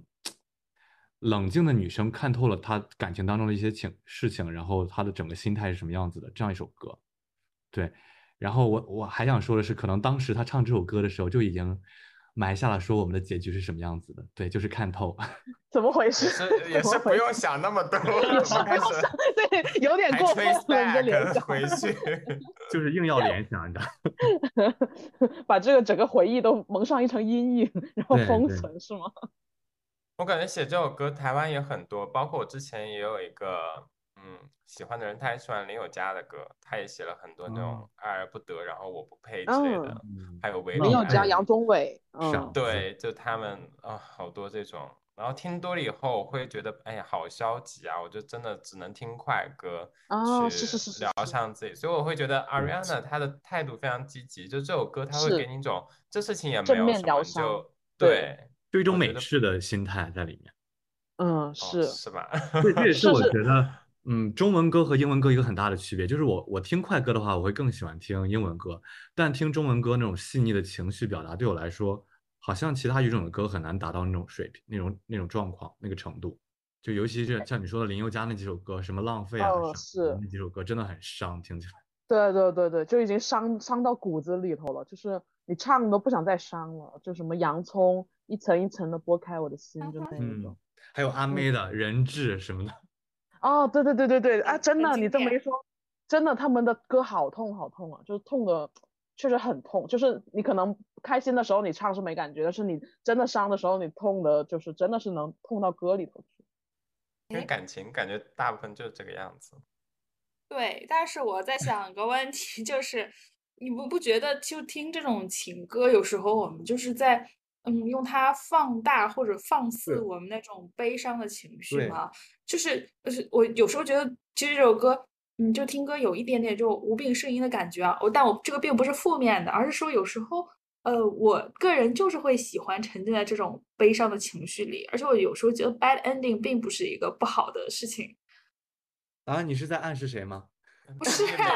谁呀？谁是 B E 美学？不是，我有时候挺喜欢 B E 美学的，是不是？嗯，我是这样觉得这个问题，就是当你刚刚遭遇到感情重创，然后整个人情绪很差的时候，想要快速去宣泄的时候，其实可以听一些这些歌，能够让你一次哭个够。但是在一段时间之后，我觉得当你平复的差不多的时候，就不要再碰这些歌了，免得再重新回到那种低谷的泥泥潭当中。嗯。我个人感受啊，这段时间我的一些个人心得。明白。现在在哪个阶段了？就是分手之后大概第三、第四周的样子，这个阶段。我不想聊我的心态，我不想聊我的 心理阶段，因为我心理阶段来回横跳，你知道。对啊，我能说他昨天晚上凌晨一点还在给我们两个打语音吗？打电话说说他的情伤。然后我们俩就说啊，你们不是分手了吗？你怎么还……哎，这段不能剪进去啊，这段不能剪进去，好吧？啊，为什么不能？不能剪，浅浅浅浅浅的，浅浅的，到时候就浅浅，就整段给我拿掉，不好意思。我没有，我们就剪到那个他十二点还给我们打电话就行了啊，就差不多。戛然而止，然后观众说：“然后讲了什么？” 对对对，那哎，我我我总结下来就是这一小趴，就是你关于疗伤歌的事情，我会觉得就是，嗯，当下可能我们只是听歌，但是后来听着听着会听到明星的一些性格，或者是他们的生活态度，然后从这些态度里头可能又内化出我们一些呃更好的你说更强的性格，或者是没错抵抵御我们这些情商。对，我觉得大的超级巨星肯定是你可以听到他的人格和性格的，在他的作品当中，然后可以影响到你。就比如说华语的，那就是蔡依林嘛，你可以听到她现在的专辑，其实，呃，是很直面、很真实的面对自己的一些负面情绪、黑暗面，但整体呈现出来的人格是一个很坚强，然后，呃，比较独立的这样一个形象。对，我不知道你们有没有这样的感受，包括 Ariana Grande 嗯平常也是，Thank You Next 也是。但我现在有一点点害怕我自己，就是因为我我回顾了一下我喜欢的女明星，她们现在的路径，就比如说蔡依林，她跟景荣谈了六年以后分手，然后再也不爱，然后萧亚轩谈了 N 个小男友以后再也不爱，然后我就很担心我会走这种路径，但是其实我本质上是不想，但是我的性格真的是是影响。你你不知道他们到底有没有爱你，不知道但是没有公嗯开而已。其实前几天我刚和我朋友去聊这个事情，我我们就说我们爱的那些 diva 那些天后们，好像尤其华语的，好像最后都是一个人，什么林忆莲、哦，我真的不要，蔡依林，就是最后他们事业非常非常成功，但是好像都是一个人的状态。好难受啊！我就担心叹是不是对？就不管是男生女生，其实最终最终的落脚点就是只有自己在自己身上。哦，不要这样，不要这样，我还是我我不希望我这样，但是我真的是越听越坚强，就是越听越像他们。但是主我要是真的他们不好担心一样，他们是巨星啊，他们越走到上面，你肯定能匹配的人是越少的。呃，确实，但是他们看透的本质更我们只多。对我们只就很有意思的一个现象，就是这些超级天后们都是感情路很很坎坷，然后包括现在可能还是单身，但你去看同等级别的天王，全部都是娶了年轻小妹妹，家庭美满，生了好几个哦孩子。啊，真的，比如说周杰伦，这个真哦啊，奇妙，很奇妙，很难评，这很男难评。男权社会就是这个样子。怎么又提到男权？我很懵逼，怎么那天回事？那天我们讨论的结论，我朋友就跟我说，因为这就是一个男权社会，对，就是女生对她最重要的是，可能不是她的事业有多么成功，她的成就有多么大，而是她年轻貌美，以及有生殖能力，嗯就是一个很血淋淋的天呐现实告诉我们。天呐，这很我难觉得有。一个不一样的点是，我觉得我听女歌手的歌，我能明显的感觉到女生的感情比男生要细腻超级多，它不是几句歌词能够形容出来的。我反正听女生的歌，给我打开了一个感受到，呃，爱情里面很不一样的很多面，就给我打开一扇很嗯大的门。嗯包括我听呃徐佳莹的歌，还有呃艾怡良的歌，我觉得他们嗯自己、自己创作词曲的那种写的很多歌，我觉得他们对于自己的剖析和对于感情的呃感受是非常非常细腻，这不是我觉得很多是生理上的问题，不是男生能够感受得到的。男生的爱可能相对来说比较直白一点，给你一杯 Mojito 告给你个告白气球就可以追到女生，但是女生没有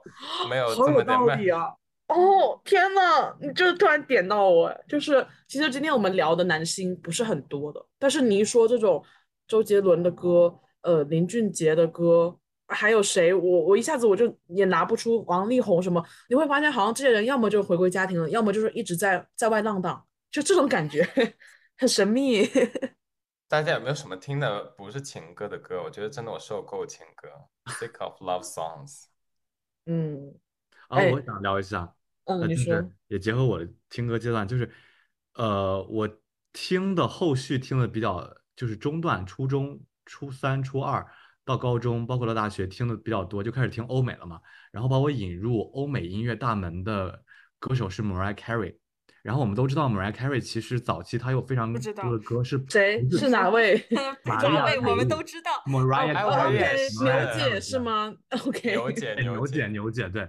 就是她早期九十年代的歌，其实有一部分当然是情歌了，但有一大部分是那种励志的，或者是关于友情的，去纪念已经逝去的非常非常好的啊，我最喜欢他的就是《拜拜》，我很喜欢那对对首歌。，包括他九十年代有几首非常经典的歌，《Hero》，对吗？是一首励志歌曲嗯，Reflection 是他的对吗？啊，嗯，什么东西？就那个哒哒哒哒哒哒哒哒，Who I am inside，不，是那是 Christina Aguilera，那是另一个人。我继续说啊，《Hero》是一首非常励志，就是呃，据他所说，曾经拯救过一些歌迷生命的，他们听到了之后就决定要继续好好的活下去的这样一首歌。然后《One Sweet Day》是他最红的一张专辑里面的主打歌，在公告普爱上面连续冠军十四周，打破了记录的一首歌，是用来纪念他逝去的好朋友的歌曲。然后包括他后续事业陷入低潮的时候，他的呃幸运手链那首那张专辑的主打歌《Through the Rain》就是穿越风雨，也是一首励志的，就激励人们在低谷的时候要坚持下去，可以走出来的这样一首励志歌曲。所以 Mariah Carey 前期有非常非常多这种励志的、阳光的、正能量的歌曲。呃，在我低谷的时候，也是能给我很多能能量的。对，而且其实他给我打开了就是通往欧美音乐、通往啊。英语文化通往美国文化的这样一个大门，也算是我整个呃接触到英语文化的一个起点。对，包括从从开始听他的歌开始，我就开始看 Gossip Girl 啊，然后越越狱啊等等这些美剧，看一些英文电影。就是这这个旅程，其实到现在来看是影响了我一生和我这个人的性格的。对。那说起来，Ariana 也受他影响，他早期就模仿。他唱歌哦，这样小牛嘛，对吧？小牛大牛，OK。哎，我我也想补一个这个，就是钉子说到谁引自己到欧美圈这件事，我也是开始高中的时候，初高中嘛开始听，我听的是 Justin Bieber，就是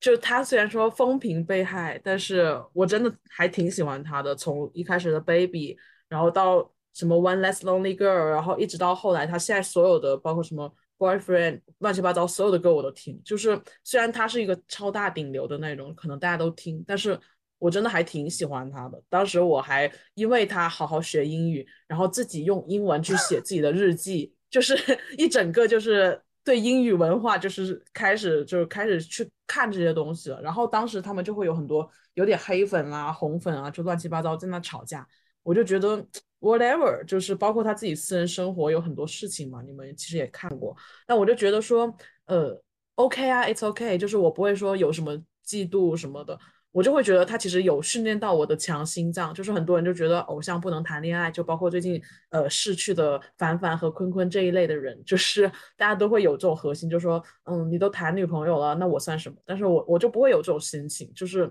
会觉得爱是每个人的自由之类的，就是。反正会奠定我的一个所谓喜欢偶像的价值观，就是我不要去觉得他呃有家庭了或者有女朋友又怎么样，就我觉得这样的其实价值观会有一个很畸形的，反正最后会衍生出来的结果是大家都不可接受的。就比如说这次坤坤的事件，我觉得其实 whatever，坤坤他这么帅这么厉害，他为什么不能有一些自己的情感生活呢？我就觉得把他陷得太死了，这个是我整个对最近的感受。嗯，那天钉子。不是说发了一个截图还是什么？说呃，对偶像的坍塌，就是当你发现他也会嗯发生，对，但拉屎做，对我我就没这感觉。其实嗯是这样子，我觉得丧尸其实刚刚聊的两两种类型的这种对于偶像的态度，其实是嗯代表了美式和韩国这种饭圈文化的不同。就是我感觉好像。在美国，就是即便你是年轻偶像，大家也都是非常大大方方的。如果谈恋爱，就把自己的男女朋友公布出来的状况。但是在韩国的饭圈，就是如果你是偶像，是 idol 这种类型的唱跳歌手啊，这种路线的话，那么你先天性的就背上这样一个一个枷锁，就是说，大家爱的是你，你的音乐是一部分，你的脸蛋、你的身材、你的年轻、你美好的容颜是一个很重要的一部分。与此同时，你要给大家留有这样的幻想，就是说。你是 obtainable 的，你是 available 的，你没有在约会，你没有在 seeing someone，就是让留给你的女粉丝、男粉丝有这样一个幻想，说，哎，maybe 就是我是可以和他在一起的。包括日本的饭圈也是这个样子，就是禁止，东亚这边好像都是这样，就是偶像禁止向大众去公布自己的呃谈恋爱这件事情，要保持一个单身的形象。像我们这，其实我们中国呃娱乐圈里面最最著名的案例就是刘德华嘛。他都这么大岁数了，都隐婚了这么多年，才不得已公布了自己结婚的事实，有伴侣的事实。其实东亚好像娱乐圈都会有这种一个，呃约定俗成的这样一个 principle 在，就是说，如果你是一个偶像，那么你就是不能谈恋爱的，你在面前大众面前就是要维持一个单身的美好形象。就好像看公司给你定位吧，如果你是 idol 的话，你的人设就是这样，就是你是给大家 YY 的一个对象。嗯，对啊，就是 idol 嘛。到底是谁在 YY 啊？真的，美国对对，好神奇。就为什么会有这样的？听那个 Mariah Carey 的 Obsessed 的那首歌，他的 MV 拍的就是个这个故事。但是他是说 Eminem 的。呃，对，他是说，但是也可以扩散到每一个疯狂的粉丝嘛。对，没错，没错。哎，但是真的，我觉得好苛刻啊，真的太苛刻了。就是其实他们真的谈恋爱，为什么不是祝福啊？反正就是像你说的，为什么？嗯，你说我觉得不是苛刻，是这些人没有其他拿得出手的东西来？你的来你的辣评，开始你的辣评。来 啊来。来来来，金子，你把坤坤的情人放在哪里啊？哎人家呦也把 你轻轻一个，一会儿一会儿再给情人道歉。我先说，你来不是内娱打造这一套这个是工业流水线的 idol 的时候，就应该考虑到呀，因为他们本身自己的实力有多强呢？都是培训班培训出来的，不是说一个个人很有天赋的或者很努力的一个选手，他们只是被打造成了这个样子。那他们就是商品化的时候。那能够赋予一个被幻想的这个标签，对于他们来说已经是一个牟利的重要的点了。那他们肯定不想去失去这个。这本身如果实力很强的话，其实大家你真的有一些什么感情上的事情，大家不咋会说你的，除非你犯法。嗯，其实我不是很认同这一点，我觉得他们他刚刚说刘德华也是大咖对，我觉得欸他这些 idol 的卖点就是他们美好的容颜、美好的肉体、阳光积极的笑容，然后精嗯彩的舞台表现。那至于说，我觉得嗯我们至少就是不管你是什么职业的，一个前提就是我得把你当人，对不对？是人他就有七情六欲，那处于二十多岁发情的年纪，不谈恋爱本来就是一起一个违反人性的事情。所以我就觉得这个文化是很畸形的，而且其实说白了，内娱是一套 idol 的这个规则流程，都是超，都是直接呃引进的这个韩韩韩圈儿的。那本身韩国娱乐圈就是一个很畸形、很很变态的地方。对，我觉得你说这个畸形是没错啊，基本就是我们还是要尊嗯重人性，就是这件事情，我觉得不能违背。那就嗯嗯本嗯，身这个事情就是违背人性的，所以我我不赞同说啊，idol 就不能谈恋爱这个事情。确实，嗯，嗯，不，我是觉得他们一开始不，得不说，我是觉得他们一开始就包装成了这个样子，这是他们自己签的合约，我觉得赖不着谁。那我不知道他们合约里面有没有签啊？如果签的话，那就赔钱吧。我觉得咱们就走一个 法律途径。那可是就是可能是说更底层的，就是为什么要签这种合约，或者是为什么会养成这种风气吧？因为我会觉得，呃，就像你们说的，呃，难道谈了恋爱这个人就就不能被爱了吗？或者是，哎，我要说什么呢？反正就是这个意思。我觉得社会风气吧，我感觉在美国特别鼓励这种，就是你如果要是敢公开你的对象的话，其实大家是趋之若鹜的，不会有，从来没有人会责怪因因为这这种事情责怪你。国内我也不知道为什么，但是当时鹿晗公布的时候，大家也是很很正面正向的，也炸了，其实也炸了一点，只是说他哦是公开，而不是像坤坤他们，就是说我突然被狗仔爆料，可能就是这差别吧，就是唯一的差坤别。当时坤这个肯定鹿晗的那个正牌女友嘛，我觉得他这个事情嗯的性质不太一样，他跟吴亦凡这个事哦情对，其实太一样坤坤这。件事情有一点 scandal 的感觉。OK OK OK，对，嗯，如果但是我你是正牌女友，我觉得没什么。但你说，那这就是一个，哎，其实就是延伸到你说以前早恋的时候，其实家长，我的家长是不鼓励的，反正大部分的中国小孩的家长应该是不鼓励的。但是你说，其实看美剧啥的都知道，那些美国小孩啊、很早爸爸妈妈就说，哦，你是不是喜欢那个 Lee Maria Lisa，就是那种就很开诚布公的一种交流方式。因为我觉得中国家长带小孩是有压力的，他不想给自己惹麻烦。但是国外的话，我觉得不能以国为国，就是我觉得鼓励小孩谈恋爱的，他是希望这个小孩长成一个独立的个体，因为他终究要脱离自己的家庭，去到社会上独立生存，所以这是他必经之路。你如果早点让他知道，或者在合适的年纪吧，有可能不能太早，在合适年纪让他去接触这个事情，我觉得是好事情，这是正确的引导。我觉得国内的，就是亚洲这边总是要推一种玉女形象嘛，不论你是男的还是女的，就不想让你有任何情感上的瑕疵，包括影视剧也是这样子啊。影视剧他们有规定，现在还批嗯，评恋爱脑，真是。对，影视剧规定，我记得他们做那个写剧本的，好像说一个主角好像不能谈两段恋爱，还是怎么样？就他们还搞绯闻哎，这很神奇啊！他们不是也刷绯闻吗？故意的。啊不，我说他们写剧本的时候，就电视剧里面，就是剧里面的角色不能出现一个情场浪子。对对对，是不可以的，主角不可以。天呐，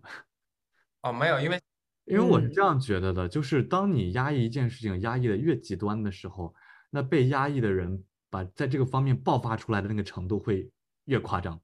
所以不如就是合是理引导，告诉他世界的真相是啥，这样才能够达到更好的效果，就让这个人成为一个成熟的，并且对这个世界有爱的人。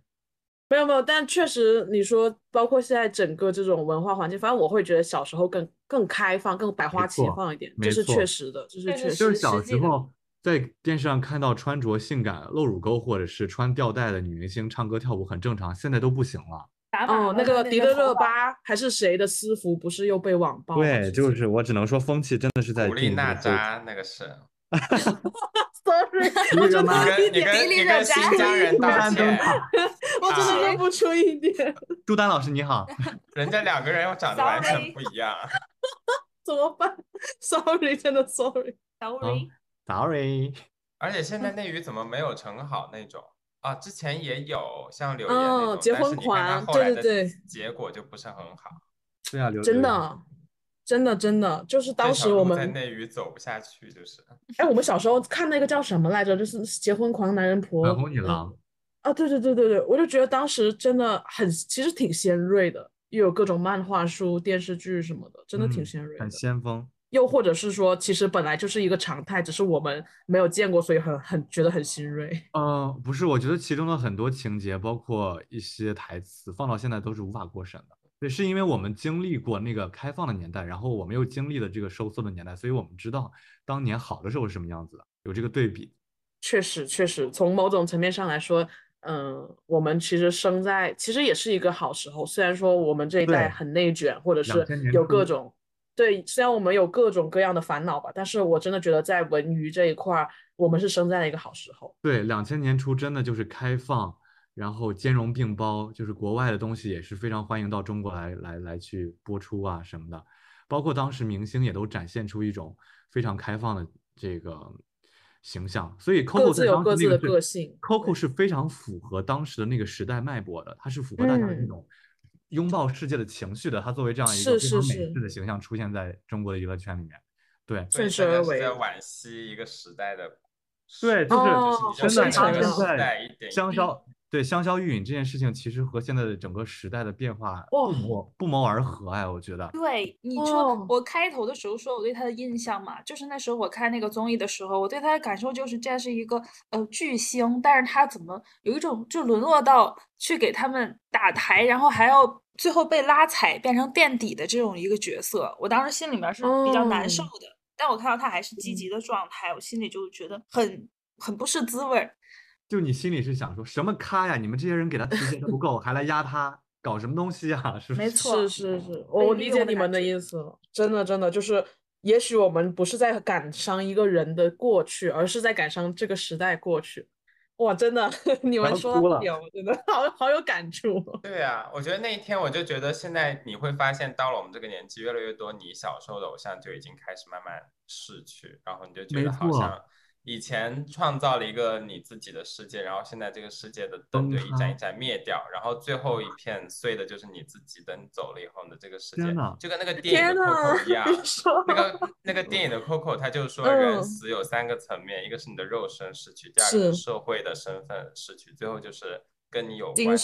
的所有人对嗯回忆，都都没有了。对蒋老师描述的那个场景，其实前几天我刚看到这个消息的时候，我也有这种感受，就是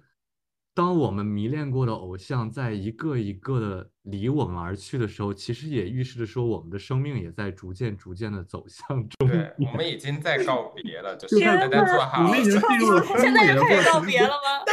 这是一个二十多岁的人，一个博客里有二十多岁人在这讲，我们要告别就是。这个过程，就是你逐渐逐渐精彩闪亮过之后，你在逐渐枯萎的一个过程，你就会发现你爱过的那些人在逐渐离开，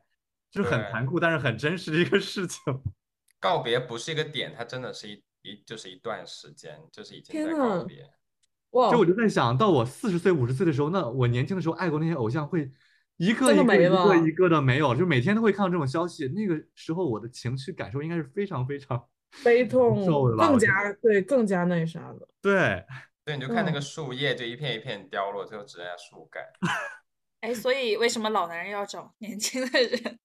就是我们要去喜欢新的人啊，这样你就不会以不会意识到自己我觉得自己老了。男人就四十是少年了。哦 对不起，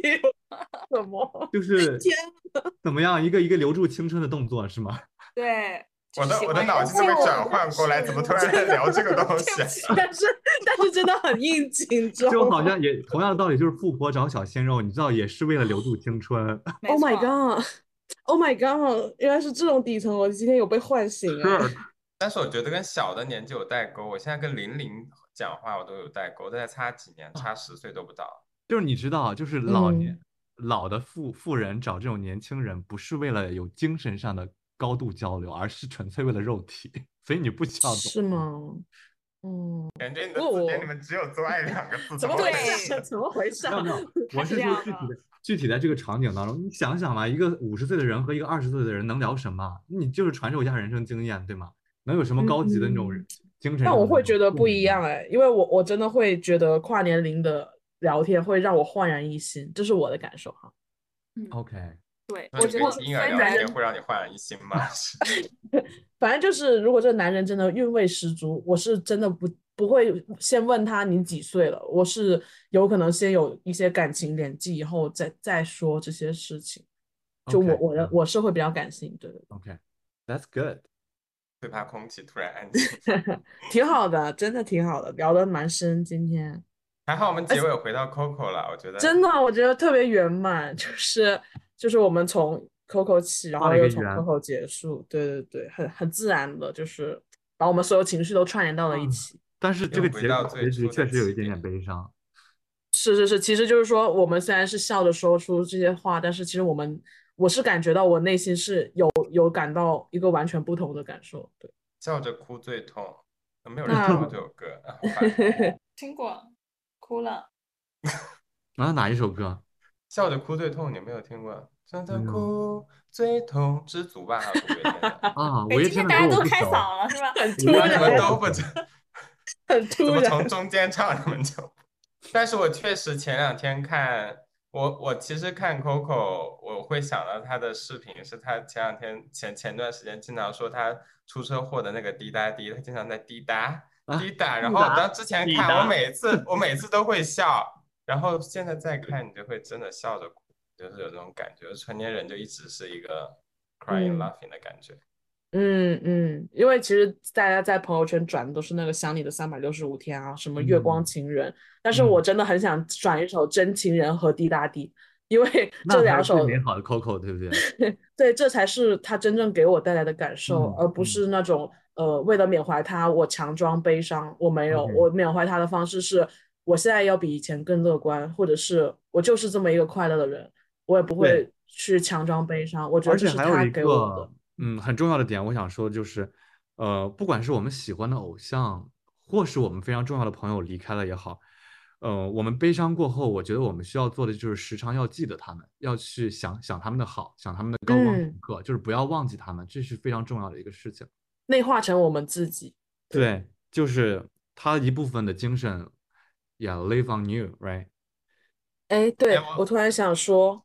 呃，就是之前有聊过一个话题，就是如果你死了，你希望你的葬礼是怎么样的？然后我我当时二十六六岁、二十五岁，我就说，我希望大家是来这里一起唱歌跳舞，就不要哭。然后当时他们就觉得你是在装装逼吧，但是说到后来的时候，我真的我的脑子里就有那个画面，我就真的希望就是来的人不要带着悲伤，这样子的话，我我会笑的，我会很开心的走掉。就是这是我我对于我自己的葬礼，或者是说，如果说我要面对一个失去的时候，嗯。我往往第一反应不是我想哭或者是怎么样，而是我希望尽可能的很开心的大家就是接受这一些事情，包括我能够给到大家的内化影响是你们真的知道怎么样去寻找快乐，我觉得这、嗯这是我的人生的嗯。一个小意义吧。我觉得罗老师真的很棒，就是他从小到大就是一个特立独行，可能嗯。有自己想法，并且非常敢展露自己的人，所以他从小到大可能都受到一些无端的指责，比如说你是在装逼吧，或者他就是那个特别骚的。但是罗老师一直都非常坚坚定的做自己，我觉得这一点真的很珍贵。Love you。哎，我之前看到一 个微博说，你如果从小到大没有被人骂过傻逼、骚逼、装逼，你的人生就不完整。这你 如果有做过这哦三件事情，说明你是很了不起的人。嗯，有一定道理，因为你要承受的是这三个词后面的更多的情绪压力。对，嗯嗯，金子有什么想说的吗？啊我在想，我是不是应该被骂一骂？你会被骂，因为这期你没怎么讲话，就会有人说对骂死你怎么一句话都不讲。这女人跟你下播。这期我们的副标叫做“金口难开 什么事情让金口难开？因为我是因为对偶像没有那么多的那种感情了，我感觉。”。嗯，但是其实也是这种很好的状态。对，我觉得很好。对，所以你的偶像是你自己吗？就是你真实的没有偶像是谁像，啊？没有偶像。OK，你的信念是什么？你在干什么？你的梦想是什么？问的好深毅力层次。镜上线了作为一个无神论者，我真的觉得我的思维是飘的，但是我一直我的内心一直有一个自己的神，是我自己定义的。啊，是吗？你是真的很具象的一个神吗？在心中？嗯，对，我从小就会跟神对话，哇哦你真在做的吗？你要展开吗？不展开了。吧？对，不展都开了，可以太长做我们可以了。开一个新的一期，就是关于 OK，那我们期待一下，就是探讨一下我们精神修炼。我原本只是好 奇问一下，对，但是 OK，那期待下一期金金很棒很棒。是的，是的，就是哪怕你看今天我们四个人的状态各不相同，就是有的很聒噪，有的不说话，但是我觉得这就是一种很自然的状态，就是我们对于这个感环境的感知的一种表达。对，就挺有感恩这个差异化。时代，让我们遇见 Coco 和各种 伟大的艺人。我真的有时候听很多歌，我会觉得我自己写不出来，但我听到他们，我觉得我生生在有他们这些作品的时代是幸运的。嗯，嗯，是。好，那我们今天就到这里，好，好，谢谢大家。谢谢谢谢大家。今年的春晚到此结束，放鞭炮拜喽，过年喽，拜拜拜难忘拜今。宵，拜拜。嗯。就心痛。我没空理会我，